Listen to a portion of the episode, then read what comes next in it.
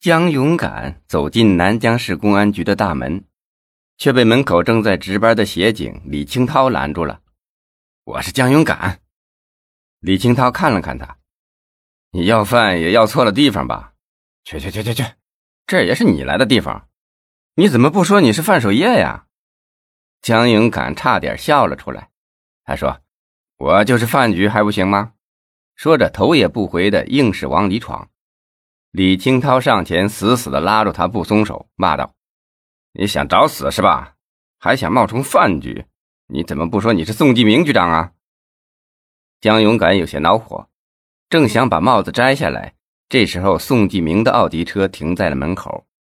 宋继明探出头问：“出了什么事啊？”李清涛忙上前说：“宋局，一个乞丐跑到我们这儿来，硬要闯进去，被我拦住了。”宋继明一听说是乞丐，连忙下了车子，走到江勇敢面前，和蔼的问：“你有事吗？” 宋局，你不会也要把我轰出去吧？说着，摘下了脏的发黑的旅行帽。宋继明仔细的打量了好一会儿，才惊讶的叫道：“勇敢，你你你这是怎么了？搞成这个样子？”江勇敢小声的说：“我来不及洗澡换衣服了。”有重要情况向您报告。宋继明拉住他的手：“啊，快快到我办公室里说。”李清涛这才认出这是江勇敢，连忙向江勇敢赔不是。江勇敢没好气的说：“你小子脑子进水了是吧？连我的声音都听不出吗？”说罢，跟着宋继明往里面走。李清涛愣在那里半天，没有反应过来。一进宋继明的办公室。江勇赶忙问：“宋局，你有吃的吗？我都快饿死了。”宋金明忙给他找了一盒方便面，江勇敢撕开就干吃了起来。宋继明心疼的责怪道：“怎么搞成这个样子啊？不会是被人关了几天吧？”江勇敢吃了一半噎住了。宋继明忙把自己的杯子递给他，江勇敢一口气就把杯中的水喝了一个底儿朝天。他把嘴里的茶叶吐到桌边的废纸篓里。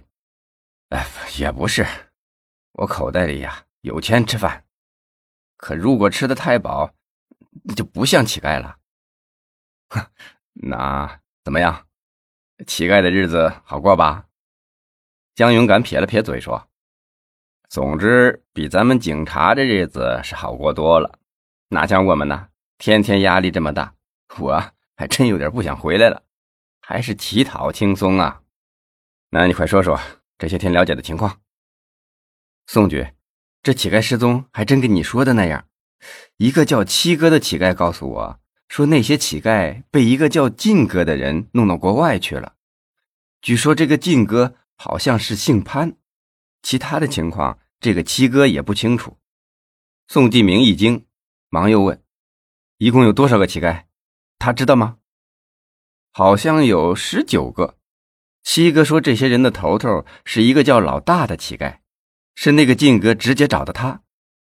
宋继明叹了一口气：“唉，就这么一点线索，可能还是没办法找到他们呢。”想了想，又问：“你到范局那汇报了吗？”江勇敢摇了摇头：“啊，他也一直在找我，我手机关了，一直躲着他呢。”宋继明意味深长地说。他比我们还急切呀，你可别让他为了你而担心呐。江勇敢似乎是理解了宋继明话里的意思，他没有吭声。宋继明接着说：“你马上回去，好好的休息一下，然后，然后要想办法查一查这个晋哥是谁。你把目标放在南江市有头有脸的人物以及他们周围的人身上。”江勇敢点点头。宋继明抓住江勇敢脏兮兮的手，使劲的握了握。你还得再辛苦一阵子。江勇敢用力的点了点头，什么也没说，头也不回的走了出去。